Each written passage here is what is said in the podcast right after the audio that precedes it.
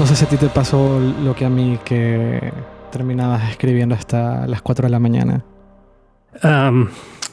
septiembre sí. O sea, al final, cuando no tienes eh, tres días para escribir una review de algo, es, eh, tienes la mitad. O sea, al final es demasiado se vuelve demasiado caótico, ¿no? El mes, con toda la cantidad de productos que se lanzan, no solamente de Apple, que son los importantes en términos de tráfico y, atención, pero en general de, todos los que se lanzan son demasiados.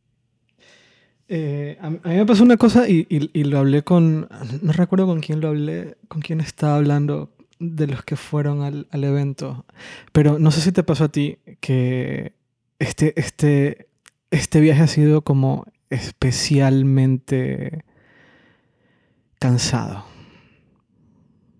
Mm, Sabes, eh, lo estuve pensando el otro día y yo creo que ha sido em, porque, bueno, es, un tema de calendario puramente. O sea, al final eh, Apple tiene que presentar esto en la segunda mitad de septiembre, ¿no? Digamos, segunda semana de septiembre. Y hay veces que la segunda semana de septiembre coincide que es el día 9 o el día 10, hay mm, años que coincide que es el día 12 o el 13. Y, según cómo coincida, este año, por ejemplo, la presentación fue un miércoles y los teléfonos se lanzaban el viernes siguiente y entonces el tiempo para analizarlos fue un poco menos. Al final yo creo que todo eso influye bastante. no sé, a mí me parece también muy cansado en general, o sea, como muy apresurado todo. Y luego que eran dos productos súper importantes y los dos requerían muchísimo, muchísimo tiempo de atención, ¿no? Porque tanto el reloj como el 10S han sido súper productazos. No es que lancen un nuevo reloj que es igual que el año anterior y le puedes dedicar menos tiempo o ya sabes más o menos cómo va, ¿no? Había muchas cosas que analizar el nuevo reloj y el 10S pues no deja de ser una revisión bastante importante del teléfono, con lo cual muchísimo estrés en el, vuelo de vuelta sacando fotos ya y estas cosas. Pero bueno. Más el jet lag, ¿no? Más el jet lag, que siempre es un poco, un poco pesado. Pero bueno, nada que no se cure con un buen cóctel, ¿no? O sea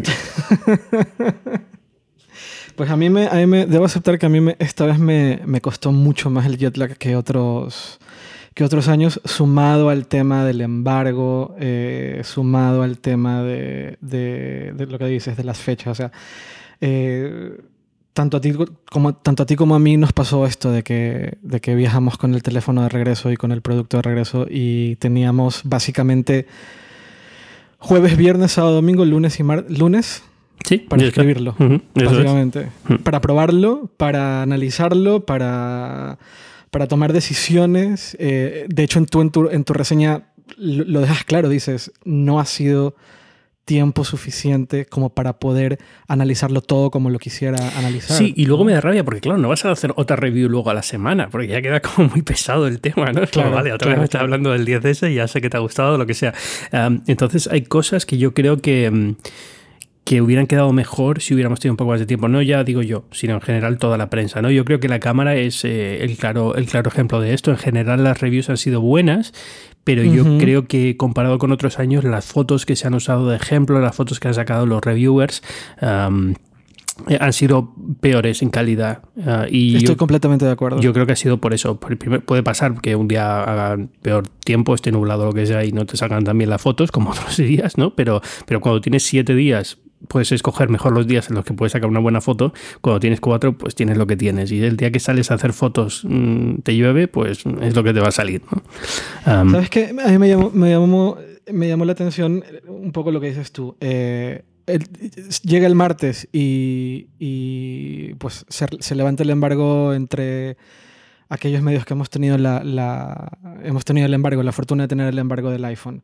Eh, y en todos los casos creo que teníamos básicamente el mismo problema. Hey, poco tiempo para probar la cámara, condiciones no necesariamente ideales o al menos no estábamos en una situación en la cual podíamos probar en diferentes eh, formas, etapas, condiciones.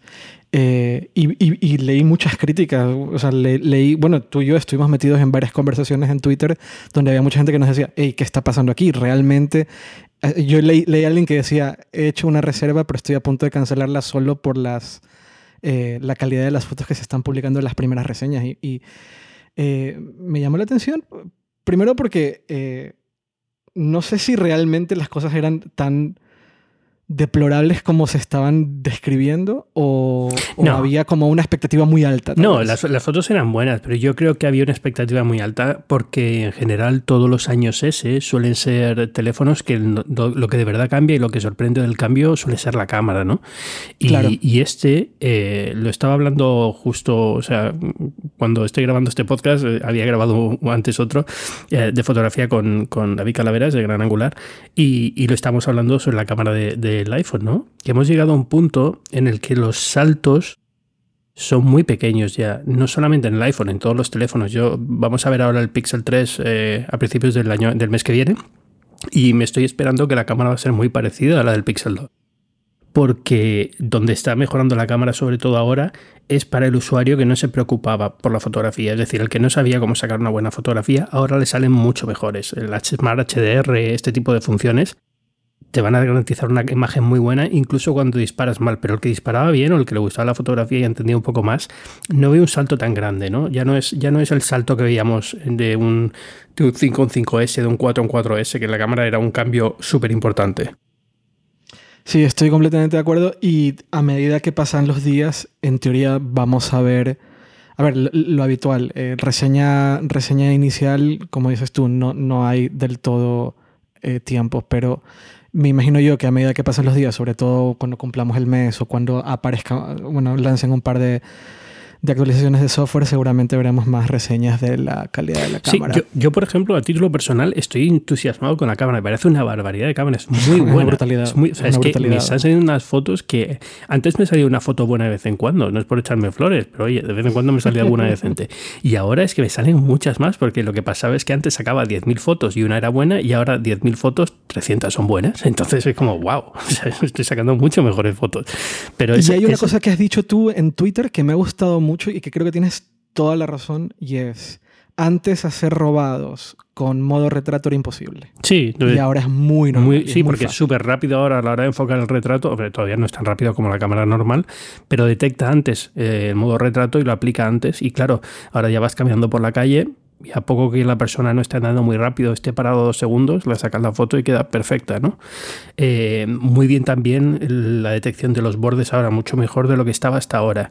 Eh, la cámara por la noche, ahora que es un 30% más grande el sensor, también se nota mucho. En general, yo estoy encantado y de hecho lo que estoy viendo es eso, que conforme ha avanzado la semana, eh, estás viendo fotos muy buenas que podrían haber hecho mucho mejor la, reseña de, de los primeros iPhone y yo creo que había miedo entre los que empezamos a probar el iPhone, decir, oye, la cámara es muy, muy buena, por, si acaso luego resulta que es que había zonas que no habías probado que, que donde no daba la talla, pero da la talla perfectamente. Sí, es, básicamente mi impresión. Eh, a mí me llegó un momento en el cual yo estaba medio paranoico en plan, eh, hay como mucha crítica en, la, en las fotos que han salido en la mayoría de las reseñas, pero mucha crítica, no solo en medios en español, vi muchas críticas en medios en inglés. Eh, vi muchas críticas en general, había mucha comparación con el, lo del Pixel 2, si quieres ahora hablamos de eso. Pero mm, yo estaba en un, llegó un momento en el cual estaba un poco paranoico. días más tarde y, en, la oficina con, eh, con el, bueno, teníamos, igual que tú, teníamos dos teléfonos, eh, eh, el Max y el normal, pudimos hacer como más pruebas, tener más tiempo para salir a la calle, más situaciones de, de luz sobre todo y entender que, oye, esto es un, una super cámara, o sea, no es, no, no, la crítica que está recibiendo no necesariamente se la merece, ¿no? Sí, sí, yo creo que es eso, lo hubieran evitado muy bien con una semana más de, tiempo para preparar. Ah, fíjate, Steve Mann, este, el fotógrafo que suele hacer la review de la cámara así, súper espectacular, fue muy raro cómo se comunicó. Primero Phil Schiller puso un enlace a su Flickr, que era como las imágenes ni siquiera están seleccionadas aquí. hay algunas que son un poco rarunas. Y luego cuando ves la página que hizo, que fue un par de días después, ya la ves bien puesta y da otra sensación, ¿no? Totalmente. no sé, pero quitando eso, yo creo que mm, el 10 es de super teléfono. estoy encantado con él. Me parece brutal.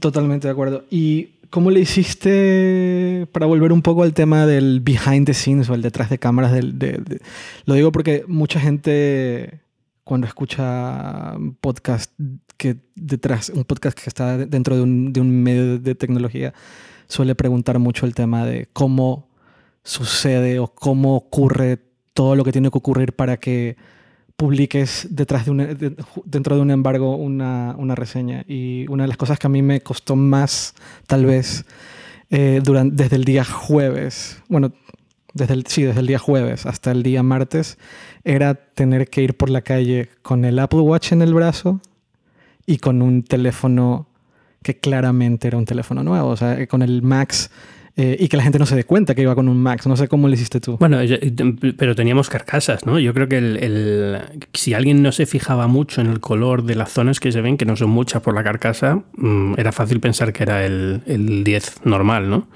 Eh, el reloj era un poquito más complicado y lo solucioné de una forma muy ingeniosa, que fue no salir a la calle en cuatro días prácticamente.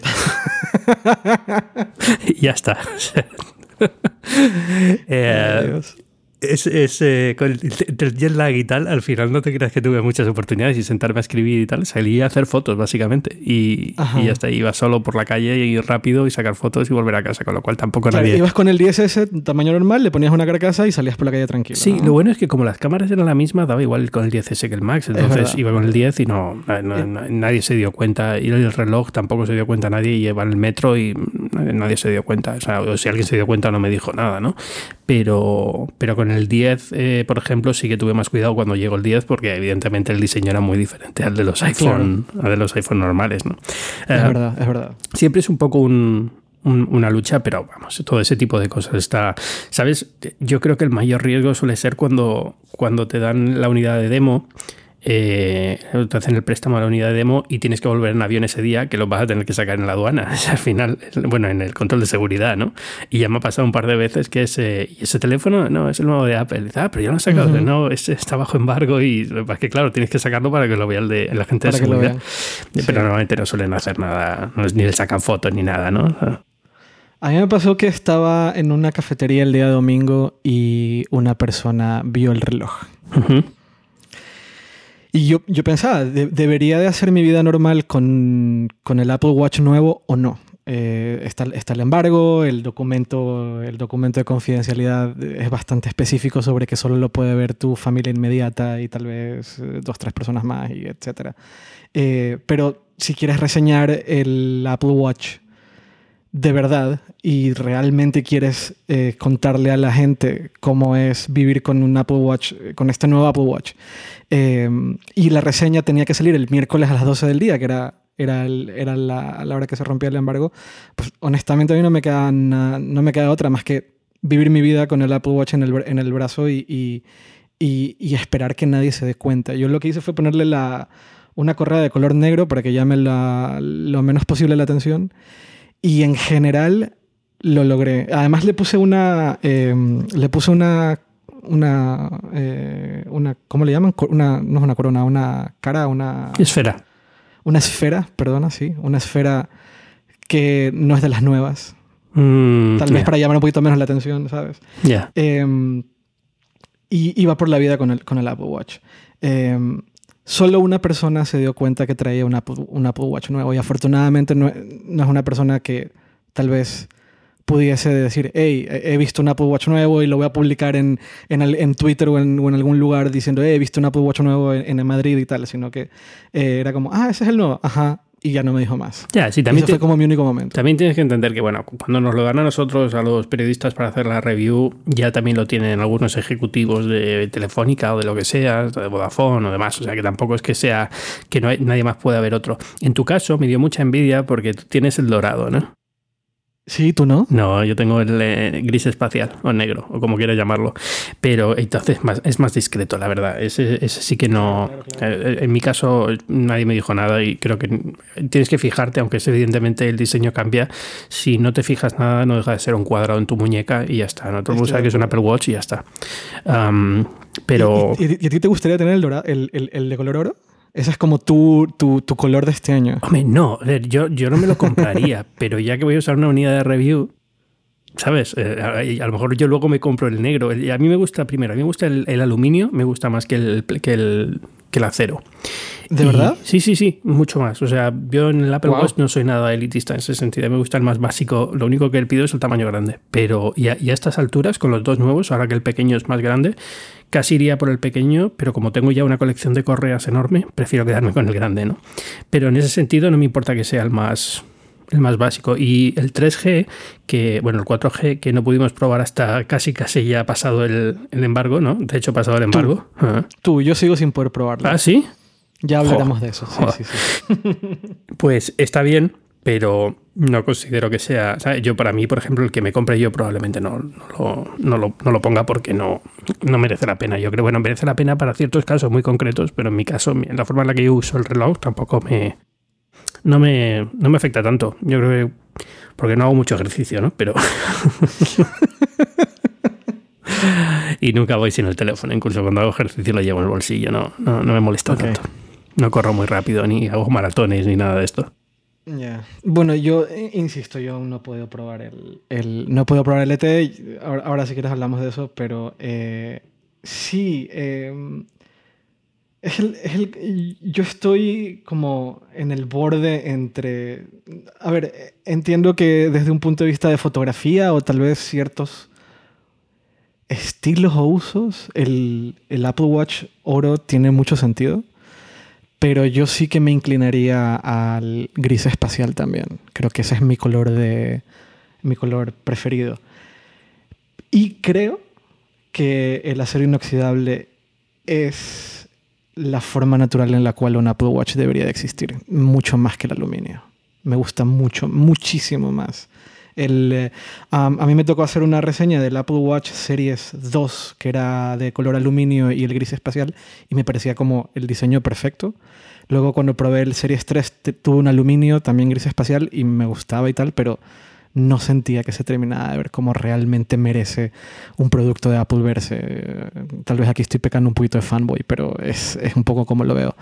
Eh, y el oro se ve muy bien, sobre todo con ciertas correas pero yo, yo, yo, me iría por, también por un gris espacial, eh, pero sí de, de, de, de, acero inoxidable. Eh, para mí ya te digo, no es especialmente preocupante eso. O sea, para mí es secundario, entonces prefiero ahorrarme el dinero que cuesta, ¿no? Eh, tal vez lo único que diría ahí es que las eh, generalmente las correas de milanesas, que me gustan mucho, quedan mejor en, acero porque están pensadas para el acero. Entonces, eh, a veces en la zona en la que conectan, pues no, los colores son un poco diferentes, las tonalidades son un poco diferentes.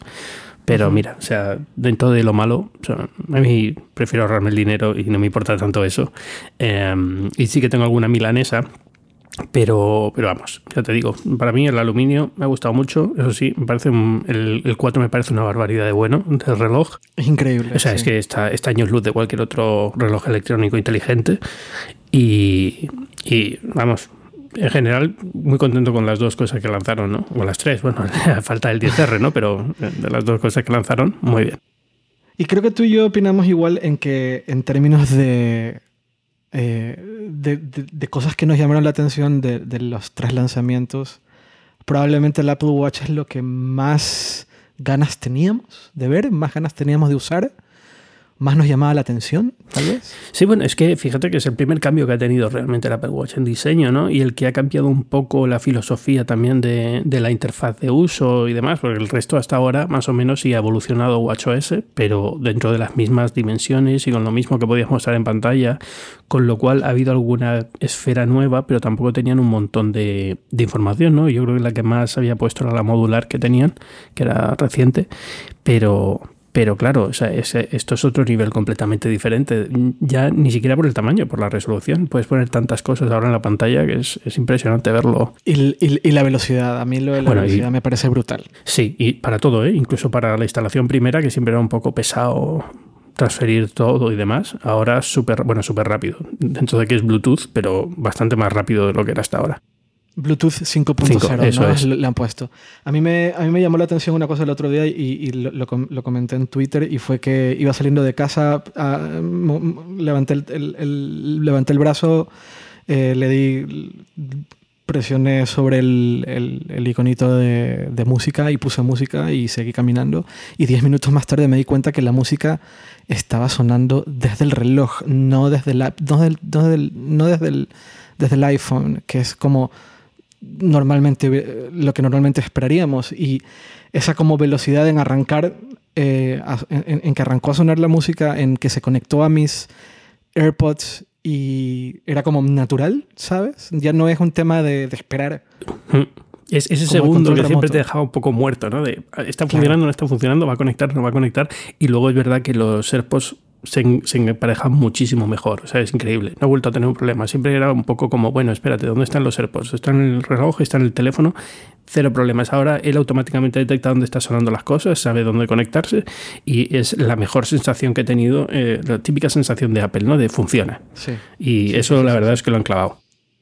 Ahí es donde, donde yo siento que ahí es donde yo siento que estamos como en, o sea, que este es el teléfono, o sea, para mí este es como el iPhone, el iPhone 4 del Apple Watch, en, el sentido de que este es el momento en que nos damos cuenta lo realmente útil que puede llegar a ser un wearable. Eh, el, las cosas en las que realmente vamos a invertir eh, en, en, usar el, el, el, Apple Watch, que es en estas cosas que, que, no son, a ver, no, nunca va a ser un iPhone ni va a ser un reemplazo del iPhone, pero poner música o que te detecte que estás haciendo, no sé, yo, yo antes tenía que poner, esto viene de, de, WatchOS 5, pero creo que en el, en, el, en, el, en el nuevo Apple Watch funciona bien o mucho mejor. La forma en la cual detecta que estás haciendo una actividad, ya sea correr o ya sea eh, caminar ahora que venía caminando a casa, que te detecte y te dice, hey, veo que estás caminando, eh, te voy a poner el, ¿Quieres empezar un ejercicio? Y yo, sí, venga. Eh, la velocidad en, lo cual, la cual lo hace. El hecho, el hecho de que estoy escuchando un podcast que está sonando en mis AirPods conectados al Apple Watch, que al mismo tiempo está siguiendo mis pasos y que además está llevando registro de mi actividad cardíaca. Uh, que en, mi caso particular no, pero pronto supongo que sí, que está conectado al LTE de, la red celular en un tamaño tan pequeño y que solamente tengo que voltear al teléfono, al, voltear al, Apple Watch y si le quiero decir algo a Siri también se lo puedo decir sin tener que decir Hey Siri o Oye Siri. Sí. Em, todo eso en... Siri acaba de, bueno, el Siri del HomePod acaba de de decir, hey, ¿qué, pasa? Em, el hecho de que todo esto ocurra eh, en un dispositivo tan pequeñito y que, va, y que ahora va tan rápido y si nos ponemos, en, nos ponemos muy técnicos, el, el, el procesador es 64 bits y este tipo de cosas, eh, a mí me, me resulta impresionante. Es como, hey, esto es, esto es de verdad el futuro. Eh, eh, y de verdad, de verdad, de verdad tiene mucha utilidad. Sí, me, hace gracia sobre todo porque porque siempre escuchamos lo de Apple no innova, Apple no innova. Y yo cada vez que veo los saltos que da el reloj es como, ¿pero de qué habláis? O sea, Mírate lo que tienes en la muñeca ahora. O sea, es increíble lo que ha dado, lo que ha hecho Apple en cuatro años con este producto. También es verdad que al principio pues no tenía muy claro qué quería hacer, ¿no? Pero, pero este año el salto es, es, es, de ciencia ficción. O sea, ya estamos llegando a un nivel de, sofisticación del aparato de la muñeca que dices tú, uh, aquí viene algo gordo. Y Siri yo creo que es parte de eso, ¿no? Es decir, eh, eh, parece una tontería, pero ahora entre, entre que tienes shortcuts, que tienes eh, el race to talk to Siri, ya no tienes que estar diciendo el, el nombre y demás, pues al final es como, mm, no, no, estamos muy lejos de poder decirle, oye, eh, enciende las luces de casa y lo haga. O oye, me voy, me voy a trabajo y que automáticamente, pues yo qué sé, llama un Uber o te, o te pida el café, como hacer suelen poner ejemplos siempre de Apple, ¿no? Te pida el café en Starbucks. Cosas de esas, ¿no? Eh, está, estoy haciendo ahora un shortcut para tratar de actualizar, porque con shortcuts puedes hacer prácticamente de todo ahora, es impresionante el nivel de control. Y estoy intentando hacer uno para actualizar mi servidor de binarios FM de web y, actualizar el Ghost y demás automático, ¿no? Que decirle, oye, actualiza todo y que se descargue los parches de Linux del servidor, que se tal. O sea, y lo pienso y dice, esto es alucinante, ¿no? poder, es, tremendo, por la calle y decirle a mi reloj, oye, actualiza mi servidor web y que automáticamente se conecte por SSH, eh, descargue las actualizaciones, el app update, haga todo y luego descargue la última versión de Ghost y la aplique y tal. Y dices tú, oh, esto esto es la bomba. Es impresionante. Y ahí es donde también un poco empiezas a ver, o se empieza como a dilucidar toda la estrategia que tiene Apple a largo plazo en términos de wearables. O sea, la mezcla entre, mm, entre el Apple Watch con, el, con los AirPods, por ejemplo. Eh, esto que decías antes, eh, ya no hay como lag en la conexión. Ahora es como automático, es transparente, realmente transparente. Todo se conecta sin que tengas que hacer nada y no, eh, no, hay como, no tienes que esperar nada, no tienes que esperar tiempo, no tienes que hacer nada de eso. Em, el, la forma en la cual empezamos a hablarle a Siri Ya no es un tema de tener que llamarla, sino el levantar el reloj y poder hablarle. Eh, integrado a servicios, al HomeKit, eh, a los shortcuts, a, casi cualquier cosa.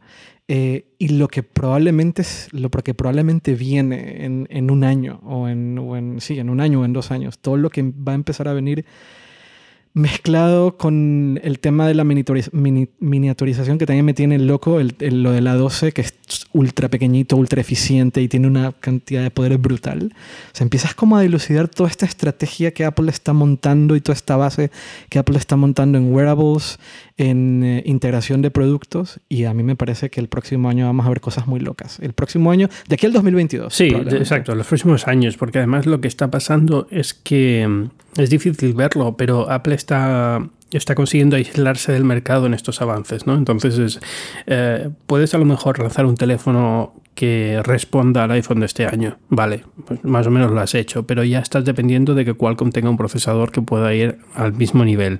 Eh, puedes lanzar un reloj con conexión LTE, tal, Samsung lo había lanzado ya y no tiene los relojes de Samsung, pues hombre, a mí no es que me guste mucho, pero bueno, no está mal dentro de lo que cabe.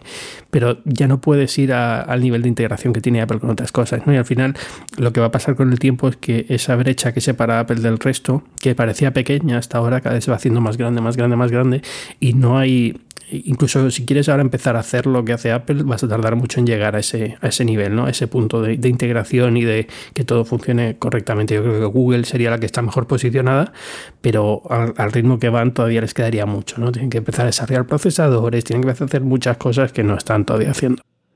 Justamente ahí es donde tienen Google probablemente tiene la deficiencia en, en, en, el hardware. ¿no? Google siempre ha sido una empresa, toda la vida ha sido una empresa de software eh, la dependencia de hardware a terceros eh, es donde realmente, donde realmente fallan. Y, hay una cosa que me has recordado que fue una de las cosas que me contaron mientras, seguramente a ti también, eh, porque tú y yo tuvimos la, la sesión del iPhone, la, la sesión del iPhone. Watch.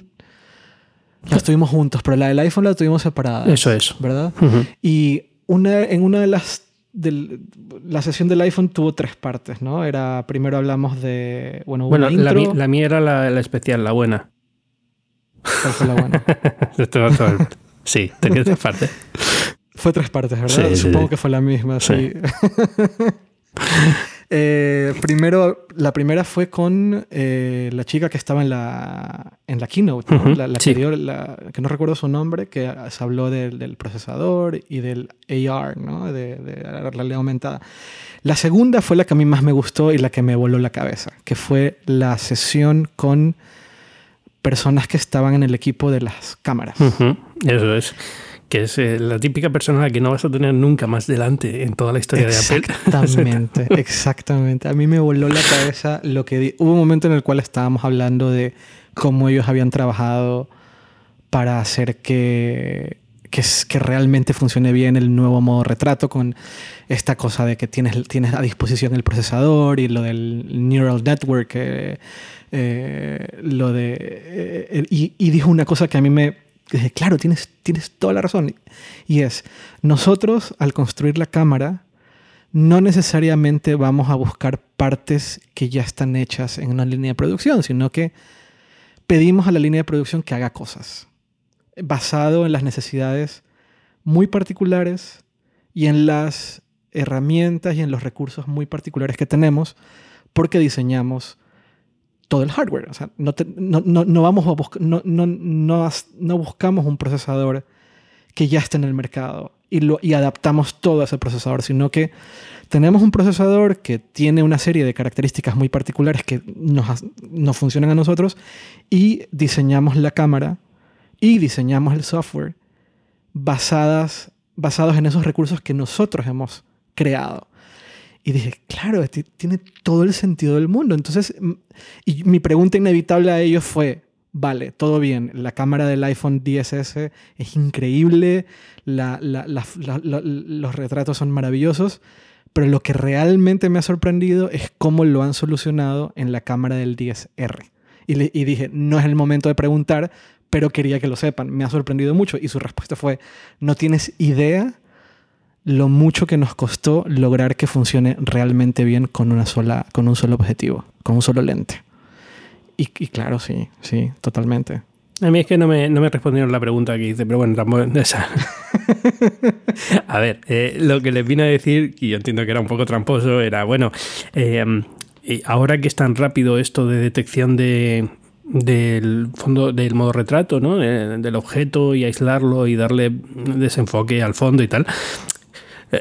Eh, lo, vais a poder hacer como 24 veces por segundo. O sea, básicamente lo que estoy diciendo es esto tarde o temprano podemos verlo en vídeo. Y bueno, pues la respuesta fue la típica de Apple de mm, estamos aquí para hablar de lo de este producto este año.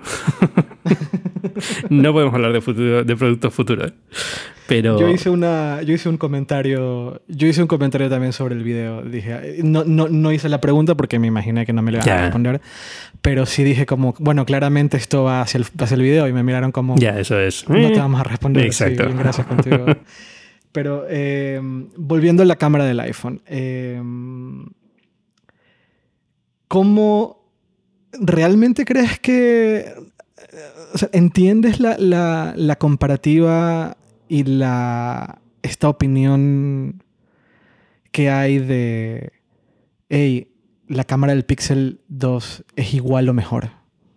Sí, no lo entiendo. Vamos a ver. a ver cómo lo explico. Es perfectamente lógico que lo pienses. Es decir, si tú si tú has visto las dos y te parece que la del Pixel 2 te saca mejores fotos, estoy 100% seguro de que tienes razón. Es decir, eh, estamos en un tema de preferencia personal sobre muchos aspectos. la, la calidad de la foto final ya hoy en día es tan alta en todos que empieza a ser un tema básicamente de, preferencia, ¿no? ¿Te gusta más que la sombra las trate de esta forma o las trate de esta otra? ¿O que haga el HDR de esta forma o que haga el HDR de esta forma? Y, influye mucho donde las esté sacando. Por eso a mí las comparativas en general no me gustan, ¿no? Es decir, cuando se hace la foto, la, comparativa de aquí está esta foto con el pixel y aquí está esta foto con tal, Primero porque esa foto, aunque es verdad que, oye, muy bien, y creo que en, hipertextual la hizo Nico, ¿no? La, sí, la hizo estuvo muy bien pero, pero en general lo que eso no te está contando es cuál es el proceso de toma, eso te está dando el resultado, pero no te dice, bueno, cuánto tardó en enfocarlo, cuáles eran las condiciones generales del, momento, ¿no? Eh, todo ese tipo de cosas influye también en la sensación que tú tienes de la cámara. Pero bueno, yo entiendo perfectamente cuando alguien me dice el Pixel 2 está muy bien, porque es verdad, la cámara del Pixel 2 es muy buena, muy buena. Tiene algunas cosas que hace mal y el iPhone tiene algunas cosas que hace mal y eh, tiene algunas cosas que hace bien y el iPhone tiene algunas cosas que hace bien. Pero en general no sé si veremos algún DxOMark del, del iPhone 10S pronto. Pero me imagino que van a estar a 2-3 puntos de diferencia, ¿vale? Y entonces veremos el drama de si el Pixel 2 tiene 3 puntos más que el iPhone, tiene 103 en vez de 100 o 105 en vez de 102. Eh, la gente diciendo es que es mejor cámara. Y entonces tienes que decirlo, pero tío, ¿qué son 3 puntos del DxOMark? ¿Qué significa efectos prácticos 3 puntos del DxOMark? Estamos hablando de cámaras que son la leche en general, todas, ¿no? Es decir, y bueno, y hablo de esto como te hablo de, yo qué sé, pues el P20 Pro todas cámaras que a veces, pues por ejemplo, 20, 20 Pro escenas nocturnas las hace muy bien, las resuelve muy bien. La cámara monocromo eh, da unos tonos monocromos muy bonitos. Que todo esto se puede igualar a base de software eh, haciendo aplicaciones concretas, pues claro, igual que se podía hacer eh, foto nocturna con el iPhone mejor que la que hacía la cámara del iPhone si tenías una app que se encargara de eso, ¿no? Pero, pero eso un poco ya es lo que cada fabricante quiere que haga su teléfono, al fin y al cabo. Sí, y hay una cosa que a mí... Eh, eh, eh, tienes toda la razón con el proceso. Ahí es donde yo también... Y, para mí es muy difícil explicarlo. En, general es muy difícil explicar la importancia que tiene el proceso cuando estás haciendo una actividad que al final es creativa. Es, es clave el proceso. Y mm, para mí lo que mata el proceso en el Pixel es con el modo retrato es que es post. no tengo una forma de ver cómo va a quedar antes de tomar la foto. Mm, ya entiendo. Eso es, ¿sabes? Eh, eh, para el que nunca ha usado un Pixel, el Pixel toma la foto en modo retrato, pero el modo retrato se aplica después de tomar la foto. No puedes, no es como el iPhone que ves, que estás viendo en la pantalla el modo retrato, no estás viendo el, fondo eh, difuminado, sino que se hace, eh, se hace en post. Y eso es, para mí es clave. Yo me imagino que el Pixel 3 lo va a tener seguro, no me sorprendería que lo tenga. Pero al menos con el Pixel 2 no, es, no funciona así. Y en mi opinión, parte fundamental del proceso eh, es ese. Y eso no lo... Bien, tú lo, has dicho perfectamente, lo has dejado muy claro. Una comparativa de, foto, de fotos en, y siendo el resultado no te está mostrando todo lo que pasó atrás. No desde el punto de vista de la cámara, sino desde el punto de vista probablemente de, la persona que va a tomar la foto. Cómo la tomó, cuánto tiempo tardó en tomarla, cuánto tiempo tardó en en enfocarla. Eh, esto que tiene, no sé si lo tenga el Pixel, honestamente, aquello, esto que tiene el iPhone que cuando levantas la cámara ya está tomando fotos en realidad y después, no sé si el Pixel lo tenga, no tengo idea, pero hay una serie de cosas en el proceso que, en mi opinión, hacen que la cámara del, eh, que en la cámara del, del iPhone 10S sea Joder, es, es, increíble. Es, muy buena. Si tú me preguntas a mí, mi opinión personal, yo creo que es mejor que la del Pixel 2. Pero como sé que esto últimamente se ha convertido en una guerra y, es, y no puedes decir nada, así que directamente esto se convierta en eso, en una, batalla campal en foros y tal, pues eh, entiendo perfectamente a quien me diga que piensa lo contrario. O sea, y no, y no lo discutiría porque entiendo que puede pasar. O sea, no lo, discutiría en plan si me dice, no, no, tú no tienes razón y yo sí. O diría, pues mira, los dos podemos tener razón perfectamente porque depende de qué foto estés mirando y por qué. Pero, em, pero yo sigo prefiriendo, prefiriendo la cámara del iPhone y la del 10S sobre todo las cámaras del iPhone. O sea, ya te digo, estoy sacando unas fotos, sobre todo en los sitios donde entra el HDR en juego, ¿no? Pues eso, atardeceres, pieles, colores, tonos de piel. Los tonos de piel, eh, no he visto tonos de piel así de, realistas y bien sacados en ninguna otra cámara. O sea, mm, sacas una foto de una persona con el Pixel 2 y la foto puede estar muy nítida y muy bien, pero el color de la piel no se corresponde muchas veces con lo que yo veo con los mis ojos, mientras que en la del iPhone lo veo perfecto. Puede ser también tema de la pantalla, hay muchas razones. Luego, ¿dónde, gente, ¿dónde ve la gente estas fotos? Pues, a lo mejor no las están viendo en el mejor sitio para verlas, o la pantalla de ordenador donde las están viendo, pues no es tampoco en la bomba, ¿no? Entonces yo, cuando yo las veo en el iPad, por ejemplo, que tiene una pantalla decente, eh, pues veo las dos y me recuerda más los tonos de piel, los tonos del cielo, me recuerdan más los del iPhone 10S a lo que yo recuerdo. Pero bueno, ya te digo, muy subjetivo todo, pero yo creo que como salto de cámara es innegable, es, un buen, es muy buena cámara, es un buen salto y me da pena que se haya perdido un poco el mensaje por la tontería de hacer las reviews muy rápidas. A mí, a mí también. Y una pregunta, nada que ver con la cámara, pero fundamental porque también me la está haciendo mucha gente. ¿10S eh, o 10S Max? 10S. Em, a ver, yo siempre he tenido a tener los iPhones más grandes porque tenían mejor cámara, fundamentalmente. De acuerdo. Cuando llegó el 10, respiré aliviado porque no había posibilidad de elegir. Y ahora que tengo posibilidad de elegir, me quedo en el pequeño porque para mí tiene la mejor cámara, porque es igual que la del grande y la pantalla más tamaño para mí no es tan importante. La pantalla del iPhone 10S me parece suficientemente grande para leer webs y tal. Y es más cómodo llevar en el bolsillo. Y básicamente ese es el razonamiento. O sea, es bastante sencillo. La batería, no, para ti no, juega, no entra en juego la vida de la batería. La batería del 10S es bastante buena. En general, no, de acuerdo. yo diría que comparar, dice Abel suele decir como 20 o media hora más, que 20 minutos o media hora más que la del 10, que ya me dirás tú, al final es prácticamente inapreciable. Pero en mi, experiencia en el día a día es aproximadamente la misma. Sí, me gustaría que tuviera una hora más de batería como el 10S Max, pero no me preocupa. Si me preguntaras el 10S o el 10R, a lo mejor ahí empezaba a tener más duda en el sentido de, de la batería probablemente sea una barbaridad y, pero bueno, como quiero la segunda cámara, pues para mí el debate se soluciona pronto, ¿no? Pero yo creo que en tema de batería va a quedar muy, muy bien el 10R. A mí me... Ah, yo estoy ahí, ahí. Eh, yo llevo una semana con el Max en el bolsillo. Em, debo aceptar que hay cosas del tamaño de 5.8 que hecho en menos. Eh, esto de poder usar el teléfono con una mano. Por ejemplo, un, detalle. Importante. Sí. Importante. Eh, pero hay una cosa que a mí me lo puse, lo escribí en las primeras impresiones cuando estábamos en, ahí en, el, Apple Park. Eh,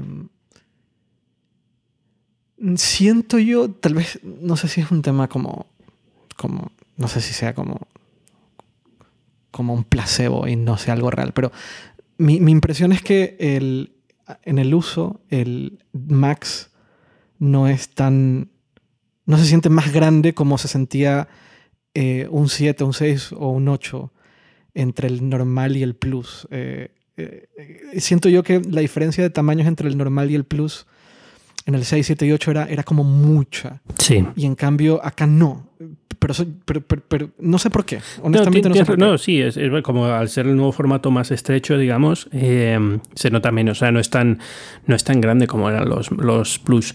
Pero aún así, yo, por ejemplo, en el bolsillo lo noto súper incómodo. Súper incómodo. Y entonces, para mí, es, esa es una de las razones por las que me decanto por el, por el S pero por el S normal. Pero desde luego, o sea, lo entiendo, no es tan, no es tan, la diferencia de tamaño no es tan grande como la que había, es verdad. Porque yo recuerdo llevar el, Plus en, no siempre tuve el Plus, pero creo que en las últimas generaciones, el 7 y 8 sí tenía el Plus y sí que se me hacía pesado a veces, ¿eh? O sea, y, luego aparte que Apple siempre ha tenido muy mala mano con el tema del modo retrato, la orientación en modo eh, portrait, ¿sabes? En modo apaisado.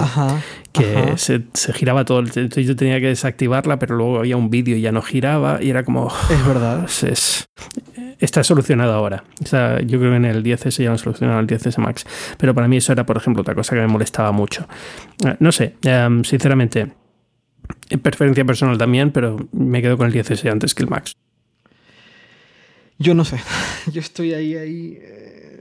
Siento que voy a terminar con el Max por un tema de batería, básicamente. El tema este de la hora y media, yo en algunos casos siento que hasta más. Eh... Ya pesa mucho, yo lo entiendo. ¿eh? Me gusta. sí, claro. es que al final llega, llega algunos días, sobre todo si estás haciendo fotos, fotos consumen muchísimo eh, de batería, eh, porque, precisamente porque está haciendo fotos todo el tiempo, está haciendo cuatro fotos antes de que apretes el botón de la, de la cámara, ¿no? Eh, y entonces todo eso acaba notándose. Un día que sales a hacer fotos por la calle y tal, lo notas, ¿no? Llegas a casa y estás en las últimas. Pero en general, en mi día a día, en la rutina, he encontrado millones de formas de cargar el teléfono, sobre todo ahora que tiene carga inalámbrica. Al lado del ordenador tengo una, una base de carga y tal. O sea que al final me da igual. O sea, es fácil, es fácil llegar al final del día con batería. Puede pasarme que un día no, pero bueno, puede pasar de todo en la vida, ¿no? además, ahora con el reloj con, con teléfono, pues menos preocupación.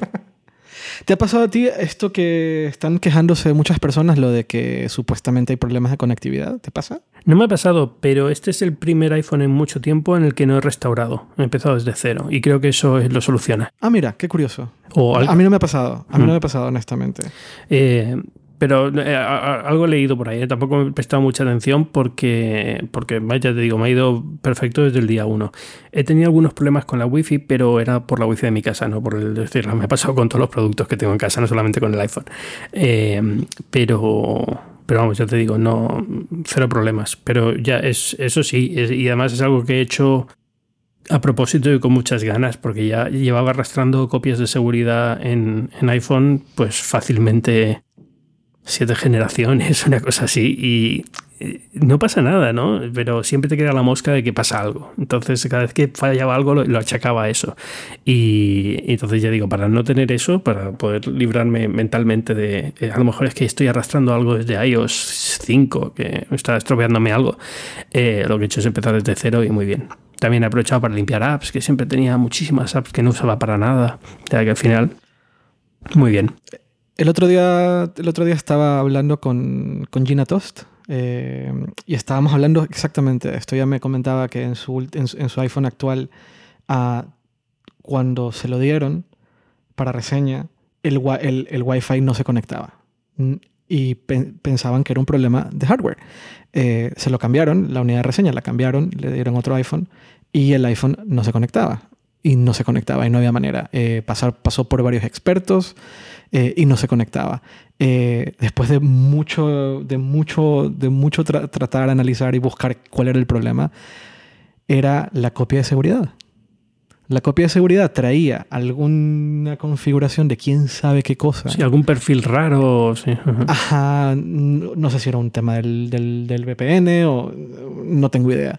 Pero alguien le dijo, restaura, guarda, haz, un, un, respaldo de, tu iPhone, eh, restaura el teléfono y, y arráncalo como uno nuevo y mira si, si te sigue sucediendo. Eh, y efectivamente, eh, funcionaba, el, el, el, Wi-Fi funcionaba normalmente.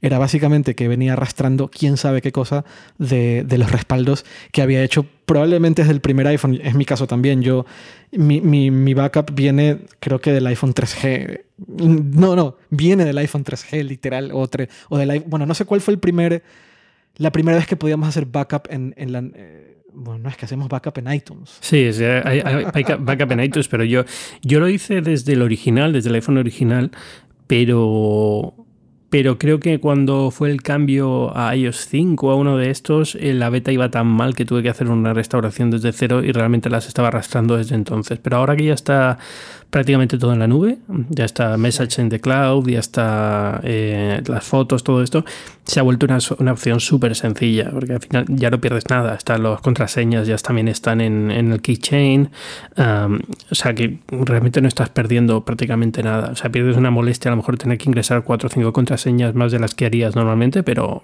pero vamos, mm, para mí está más que justificado ya no tener que hacerlo. Lo único que no pude, y además me fastidió mucho, eh, fue en los... Eh, pero esto tiene más que ver con el cambio del reloj, es los datos de ejercicio de... Sí, o sea, pasa, pasa la actividad de health, pero no pasa los ejercicios. Estoy de acuerdo, sí, sí, sea lo que te refieres, y eso es un problema grande.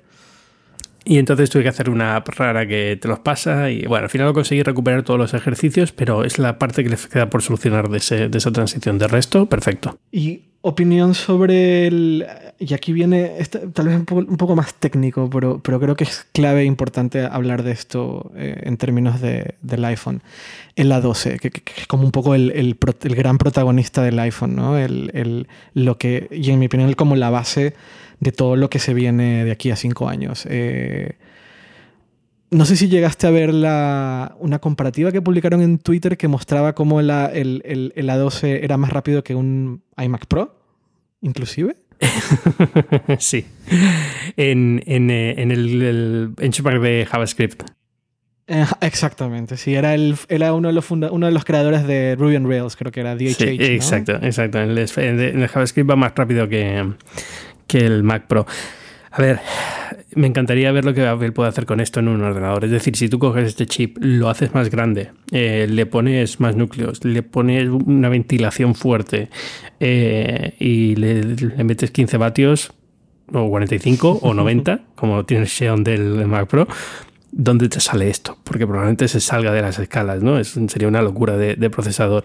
Eh, también dicho esto, es un test muy específico de JavaScript que está muy optimizado en iOS, ¿no? Es justo, es algo que Apple ha optimizado a lo bestia porque sabe que es uno de los, de los cuellos de botella en móvil, en navegación móvil, ¿no? Si tienes que cargar un script en, en, una web y estás con un ordenador con un teléfono, pues te puede dejar el teléfono pájaro durante, durante unos segundos, ¿no? Entonces han, optimizado mucho el, el, motor y eso es lo que se nota. Pero la 12 es una bestia, es una maravilla de procesadores, es increíble lo que está haciendo Apple en procesadores, pero increíble y estoy, alucin estoy, vamos, alucinado, estoy salivando pensando en lo que van a poder hacer en el futuro con gráficos, con, con otros sitios donde se metan ¿no? en procesadores, en semiconductores, procesadores gráficos hechos por Apple, como están haciendo ahora, a ver hasta dónde pueden llegar. Yo creo que pueden salir cosas muy chulas. A mí me, a mí me, me, me da como muchas buenas sensaciones una 12 Bionic X Ah, en, el Pro, ¿no? En el iPad Pro. Algo así, ¿no? Eh, y ver hasta dónde se puede llegar con eso. Porque, a ver, el, el iPad Pro que tenemos, el, el, último iPad Pro es una 10, ojo es una 10 y ya, y ya era muy rápido. No, sigue yendo muy bien. yo, uso el, mi ordenador principal, yo digo ordenador, pero en realidad mi máquina principal de trabajo es un iPad Pro de 13 pulgadas. mi ordenador real, digamos, entendido en forma tradicional, es un MacBook Air que tengo aquí al lado de 2010. O sea, ya no, ya no le he podido poner ni Mojave. Y, y con eso voy tirando, porque hace tiempo que me pasé a iPad casi por completo. Este año voy a cambiar, este año voy a poner un MacBook un poquito más potente, pero, pero vamos, va volado. Para todo lo que yo necesito va volado. Y en esto incluye edición de vídeo, edición de fotos, todo. Es tremendo. Y ahí, ahí es donde yo veo, eh, a ver, no sé si es que vamos, se va a lanzar al fin. bueno, supongo, supongo que, que, Apple va a lanzar los nuevos iPads ya ¿En octubre? Yo creo que octubre, espero que octubre, vamos. Eh, eh, eh, imagino que va a pasar. Imagino que no vamos a ver, no va a pasar Esto de que... 2019. eh. De que los iPads se lancen en el Developers Conference del 2019 o en marzo en 2019. Espero que no. No, no, no. Yo creo que ya va tocando. Sí. Pero eh, a mí me ha dejado, a mí me ha dejado loco. Me ha dejado loco lo, lo de la 12. Eh, las posibilidades, lo, el tremendo, tremendo avance técnico que tiene la 12. Eh, cómo lo han hecho más pequeño, cómo han metido todo lo que le han metido, eh, lo del neural network y lo que es capaz de hacer, eh, esto de que aprende y la forma en que va a aprender, va a ir aprendiendo en el tiempo y lo que van a poder hacer en el futuro, o sea, dónde van a poder meter ese tipo de procesadores tan poderosos en cosas más pequeñas y por otro lado, si lo haces más grande, lo que decías tú, lo que se va a poder hacer si lo haces más grande y le metes más, más voltaje en, en algo más grande. Sí, ¿no? ¿viste los... Eh, ¿Viste lo. Bueno, ¿pudiste jugar la demo de Galaga en la, esto del teléfono, en la presentación sí, del teléfono? Sí, en la demo, sí. Brutal. Sí, sí. tremendo, tremendo. Yo, yo es entiendo muy loco. que lo de la realidad aumentada, bueno, todavía no deja de ser un poco un experimento, ¿no? Y no, nadie se lo toma todavía muy en serio y tal. Pero es que e, era brutal la, la iluminación, la, el, la acción, así en plan ¿sabes? todo el mundo alrededor de la mesa disparando y tal. Y, y yo creo que están a, a, muy poquito ya de si consiguen meter esto en unas gafas. Oye, eh, puede ser una cosa muy curiosa. ¿eh? No he visto una no, cosa claro, igual claro, claro. ni en Microsoft, ni con HoloLens, ni en Google, ni en los de eh, Magic Leap estos. Eh, está todo el mundo muy lejos comparado con Apple, en, te en, temas, sobre todo en temas de iluminación, de, de compartir toda la misma realidad aumentada al mismo tiempo, todo este tipo de cosas no son fáciles y Apple va muy por delante. Otra cosa es que luego no tenga un producto que sea una gafas y por tanto no tiene tanta repercusión mediática, pero está muy, muy, muy bien posicionada. A ti te mostraron en, en, esa mismo de, en ese mismo demo, te mostraron los objetos sobre la mesa las zapatillas. Sí, la iluminación es perfecta. Es que parece que está me dejó ahí. muy loco eso. Lo de, la, lo de, la, iluminación me dejó muy, muy loco. no, me, no, me, esperaba eso. Yo lo de la zapatilla, de ir por la tienda online y seleccionar una zapatilla y ponerla encima de la mesa y dices, wow.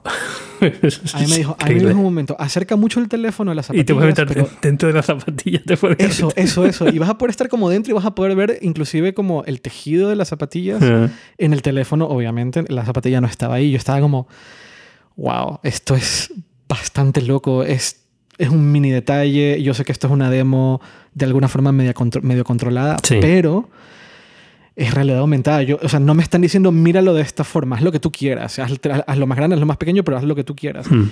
Y me dejó muy loco. El, y, y, claro, es, todas las demos pasadas de, de, realidad aumentada, Apple las estaba haciendo en un iPad.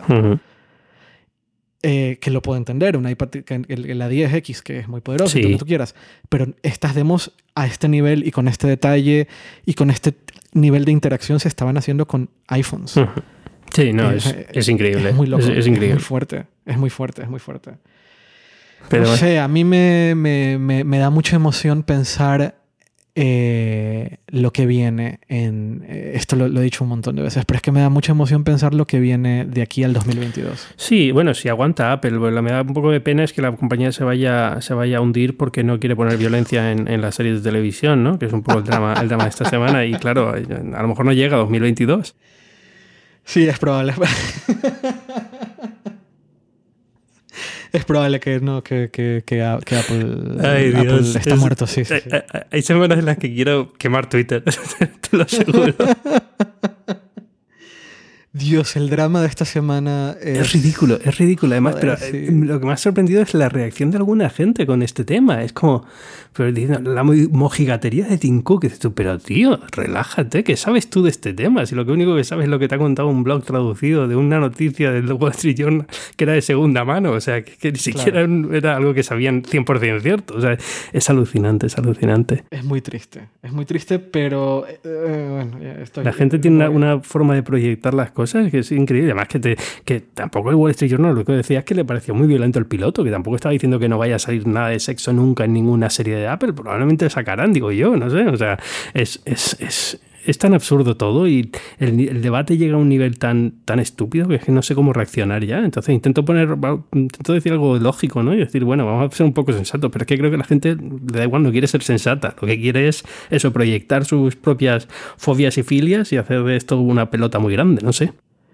Y siempre, y siempre un poco, a, ver, yo lo que veo también en estos casos es que hay como un montón de fallos a veces o, u opiniones controversiales que cuando ocurren con, tal vez con Netflix o cuando ocurren con, eh, con Samsung o cuando ocurren con Google, como que pasan.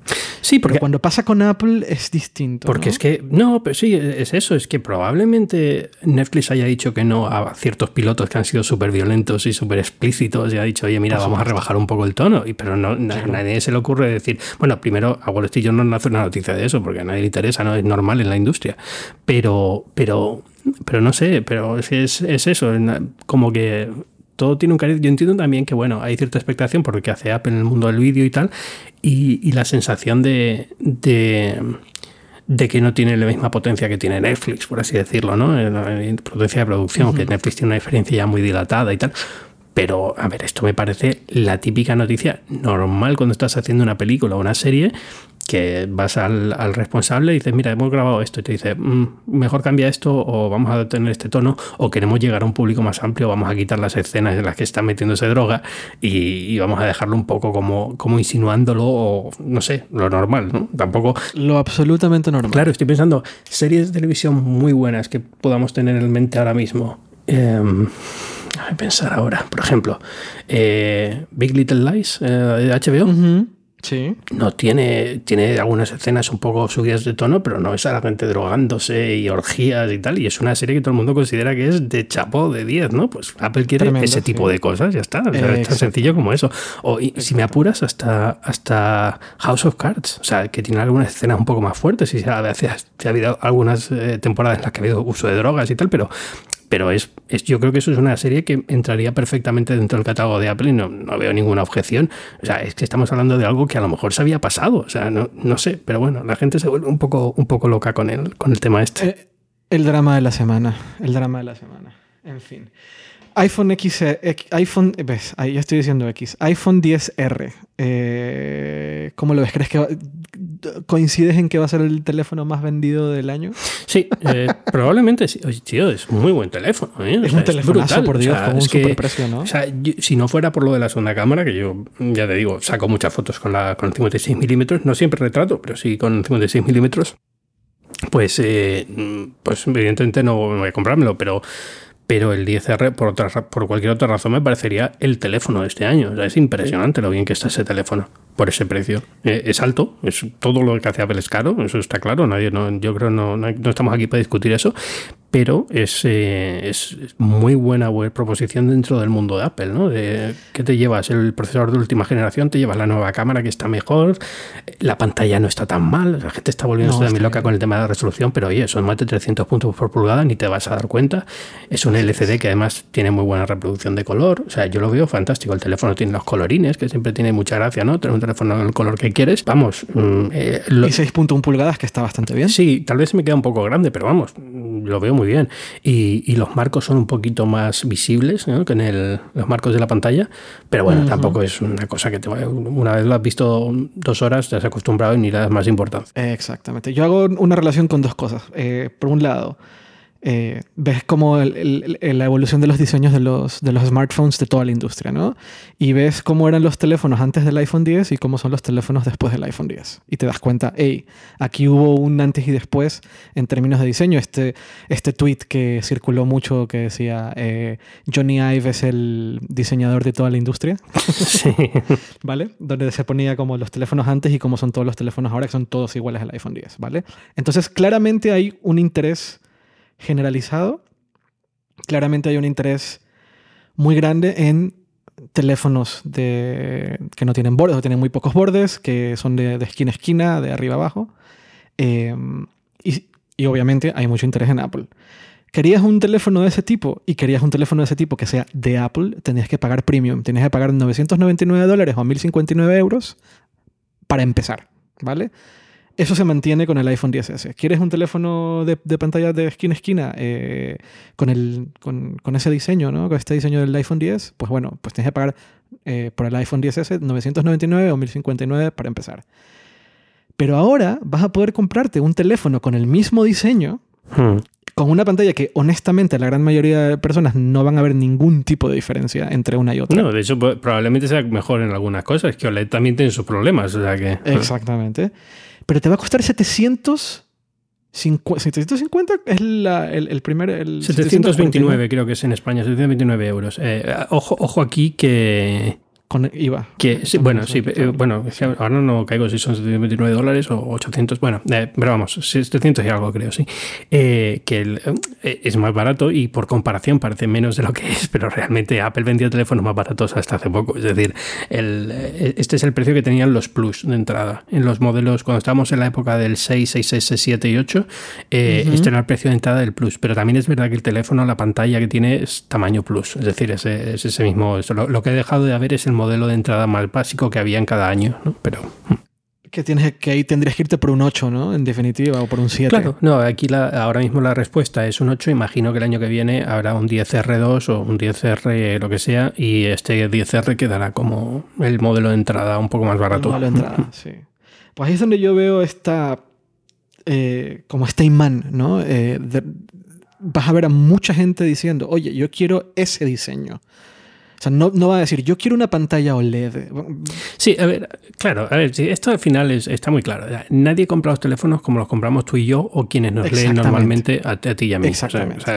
Vamos a ser completamente sinceros, todos somos muy raros aquí. O sea, no somos lo normal. Eh, y, hablo tanto por ti como por mí, como por nuestros queridos oyentes y nuestros queridos lectores.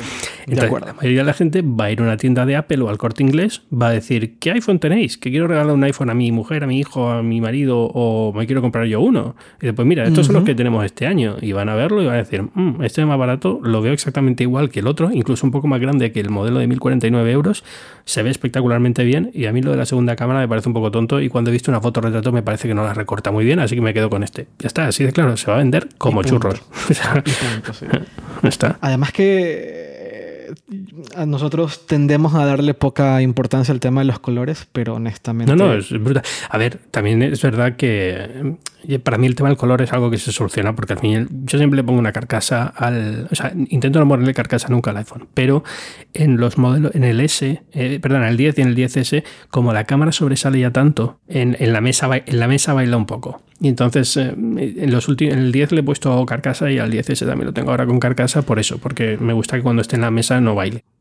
Pero, pero vamos, quitando eso, y en el 10R va a ser igual, ¿eh? la cámara también sobresale un poco. Pero quitando eso, no, vamos, lo veo fantástico y los colores me parecen preciosos. O sea, el amarillo me gustó mucho, el coral me gustó muchísimo. A mí el coral me encanta y me encantaría un iPhone 10S color coral. Sí, no sé si por el acabado que tiene a lo mejor no es tan sencillo, pero, pero sí, sería muy bonito. A mí me encanta, me encanta. Y para finalizar, última pregunta o opinión, como lo quieras ver. Eh,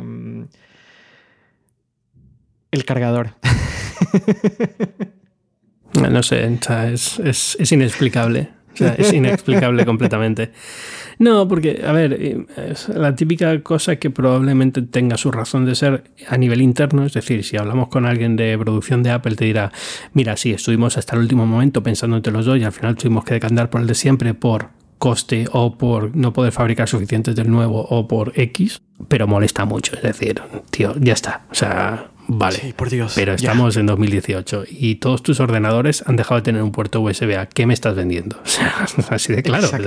ponme un cable USB-C Lightning, ya está. Incluso no te estoy diciendo que cambies a Lightning, que a lo mejor algún día en el futuro lo diré. Y oye, ya va siendo hora, a lo mejor ya podíamos pensar en pasar todo USB-C, pero bueno, eh, con Lightning en un lado no hay problema, pero USB-C en el otro lado, tío, que es que aunque solo sea por usar cargadores de alta potencia, poder usarlos, intercambiarlos entre el MacBook eh, básico, ¿no? El más, el más pequeñito que puede cargar a partir de cargadores muy pequeños y, o el iPad y tal. O sea, que, todo más o menos esté. Porque me huelo que el iPad Pro sí va a tener ese cable. ¿Tú crees que el iPad Pro va a tener un, cable USB-C, pero va a, tener, va a seguir teniendo entrada eh, Lightning? ¿O crees que van a poner el puerto, el puerto USB-C como van diciendo por ahí? Mm, es que el puerto USB-C me cuesta mucho verlo en el iPad Pro, ¿eh? A mí también, a mí también, sobre todo por las cosas como el Apple Pencil que eso es. cargan por Eso es, yo lo veo como el iPad Pro actual sin botón home, sin marcos, pero con un cable Lightning. Lo que pasa es que el cargador de pared USB-C. No sé por qué, me huelo que puede pasar, ¿eh? Tiene, tiene sentido. Yo, no, yo no le veo ningún sentido a este rumor que dio, no recuerdo quién lo dio, el rumor de que iba a venir con puertos USB-C. Yo no lo entiendo. Ya, yo, yo, creo que eso es un rumor que es el típico teléfono estropeado, ¿no? Que vas oyendo rumores de, segunda y tercera generación y te vas inventando tú la historia. Y yo creo que eso es simplemente que va a venir con el cargador con USB-C y la gente ya ha empezado a asociar USB-C, USB-C, USB-C y lo ha empezado a aplicar donde ellos veían que tenía su sentido. Oye, que puede ser, ¿eh? Lo mismo Apple ha descubierto que, que tiene sentido porque para ciertas aplicaciones profesionales viene muy bien tener esa interfaz o si lo que todos quieren profesionalizar el uso del iPad Pro, a lo mejor dicen, oye, mira, es que hay un tipo de usuario que quiere conectar una cámara y a través de Lightning es siempre un follón y quiere tener un acceso directo y hemos decidido ponerle. Yo también soy de los que no se me acaba el mundo si no predigo las cosas y no, no trato de pensar que Apple no cambia las formas de operar. Es decir, hay gente que te dice, eso nunca Apple lo haría. dices tú, tío, Apple ha cambiado de decisión en cosas que tú pensabas que nunca iba a hacer, pero prácticamente cada dos años. Así de claro. Exactamente. Es muy normal cambiar de opinión y es muy, normal, pero Apple no es una compañía diferente de cualquier otra. Hace las cosas de forma diferente, pero no deja de ser una compañía. Y si llega el momento y piensa, oye, pues a lo mejor tiene sentido ponerlo y descubre cómo ponerlo de forma que quede bien y tal, lo va a hacer sin ningún problema. Entonces, no, no lo descarto, pero le doy muy poca, muy poca posibilidad de que pase. Yo, bien, yo, yo no sé si recuerdas que una semana o semana y media antes de que saliera de, la presentación de los nuevos iPhones empezó este rumor súper fuerte de que iba a tener soporte para el Apple Pencil. ¿Te acuerdas? Ah, sí. Siento que es un poco como ese tipo de rumor. Es un, rumor que, viene de la. Lo mismo en el evento del iPad Pro, cuando lo hagan, eh, presentan Apple Pencil y dicen, ¡ay, funciona con el iPhone! ¿Te, imaginas? Sería muy fuerte, ¿no? Ah, no sé, puede ser, pero, pero vamos, sí, sí, al final es, es eso, ¿no? Conforme va llegando la, la, época de rumores, se va disparando todo un poco y, es un poco. A lo mejor incluso Apple, ¿no? Que se dedica para tratar de cazar quién, quién filtra cosas, pues mete rumores falsos.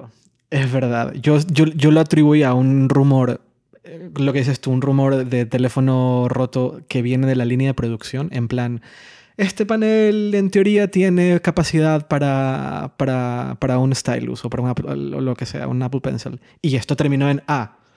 El nuevo iPhone tiene soporte para. Eh, lo, que, lo que mencionas del, del USB-C. Eh, el cable va a ser. El cable de cargador va a ser de un lado Lightning y del otro lado USB-C. El iPad Pro tiene soporte de USB-C, ¿sabes?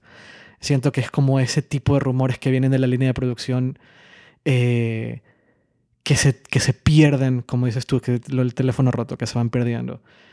Pero ah, debo, debo aceptar que a mí me emociona mucho la idea de lo que sea que venga con el, con el iPad Pro. Me llama también mucho la atención. Ojalá, ojalá pronto. Ojalá evento el 25 de octubre.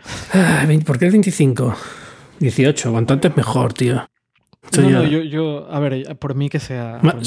bueno, no por el iPad Pro, pero como te he dicho antes, ya me toca cambiar de ordenador este año. Yo creo que después de, de 2010 a 2018 es una buena, un buen recorrido. Ya, ya te digo, no me carga ni Mojave.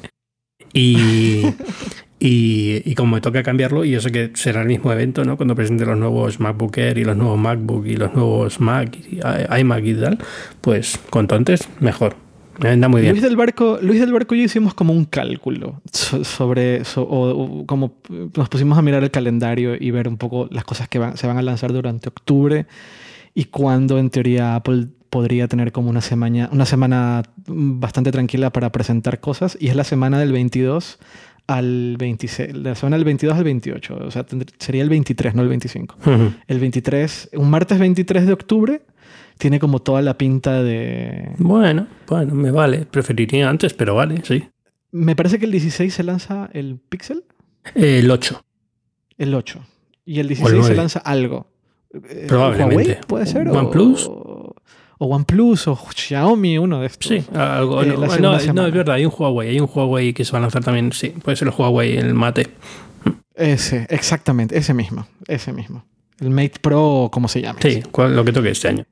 Ese sí. Y em, pues la semana del 22 al 28 queda libre para que Apple pues, haga un eventito para lanzar nuevos iPad Pro. sí, porque todos sabemos que Apple siempre está esperando a ver cuándo queda una libre para entrar ellos a hacer el evento, ¿no? Que se les ocurriría hacerlo al mismo tiempo que... ¿Te imaginas un evento el día del lanzamiento de Huawei? Sería, sería muy épico. Ah, mm, hombre, yo creo que Huawei la aprovecharía para hacerse la víctima, ¿no? Pero, pero bueno, no, no es normal. es verdad. Creo que cualquiera lo haría, o sea, también es lógico. Es verdad, es verdad. Pues nada, muchas gracias Ángel. Ha sido un verdadero placer tenerte aquí. Hablamos de otra cosa, arreglamos el mundo por otro lado. Se me está, bueno, ya me, se me ha acabado el cóctel, o sea que nada, se me ha acabado aquí la bebida. Es verdad, ¿qué, qué estás tomando? Um, Manhattan. ¿Un Manhattan? Es ¿En mi, tu casa? Es mi to go, sí, me lo he hecho yo. Vaya, vaya. He tenido un día muy estresante y he decidido que me merezco tomarme un Manhattan como un señor. Haces bien, Hmm. haces bien. Yo, yo estoy tomando sidra. Bueno, eh, eh, eh, bueno. No puedo con la Que- sidra, eh, lo he intentado, pero es que no, no es lo mío. Yo- a mí no me gustaba la sidra y, y de repente me gusta. O sea, no sé por qué. No sé qué, qué pasó en mi cabeza que me gusta la sidra. Creo que...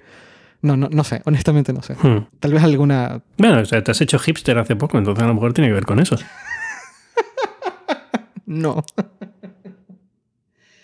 Pero sí, una sidra. Eh, es como... Creo que tiene que ver con el clima, en realidad. Sí. Eh, o sea, es como que vengo caminando de la oficina, llego a la casa, quiero algo muy frío, hay botellas de sidra en la... En la en el- en el- ¿Cómo le dicen al refri? Nevera. Aquí, la nevera en, casa y pues me abro una sidra y, y empieza el podcast. No sé. Muy bien.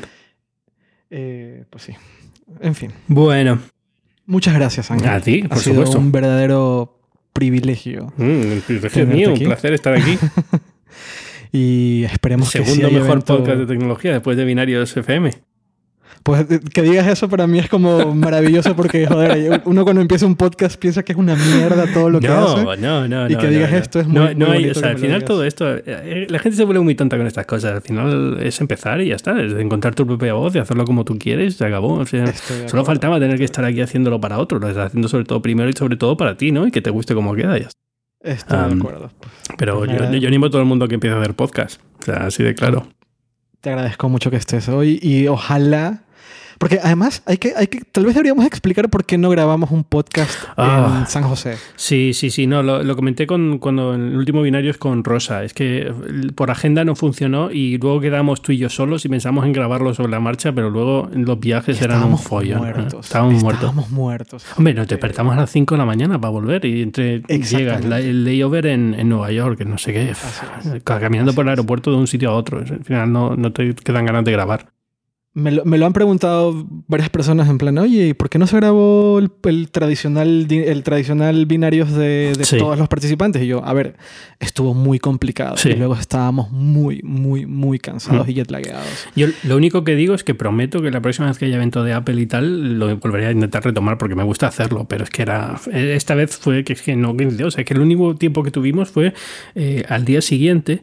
Es que estuvimos Ajá. prácticamente todo el día en el Apple Park. Entre una cosa y otra. Entonces, al final, tuvimos el día de la presentación eh, a la hora de la comida. Teníamos un poco de tiempo libre para estar todos juntos, pero claro, teníamos que comer y teníamos que empezar a escribir y esas cosas. Y- Exactamente. Y, al día siguiente, que normalmente en los eventos de Apple lo solemos tener un poco libre y tal, tuvimos que estar todo el día en el Apple Park. Nos mató, nos mató. Y yo recuerdo perfectamente terminar la cena y tú y yo caminando al hotel en plan mirándonos de, no, No, no, vamos va a grabar suceder. ahora. Estamos muertos, sí. Sí, sí, esa fue la razón. Sí. Y, y- y un montón de gente me, me- me estuvo preguntando que por qué, y, y literalmente era la razón. Estábamos destrozados. Totalmente. Súper intensos, Ah. súper intensos. Pero intentaremos, si llega a haber evento y si tenemos la, la fortuna de ir, pues habrá que grabar allá. Sí, lo haremos, no hay problema. Seguro que lo haremos. Perfecto. Pues muchas gracias, Ángel. A ti, chao.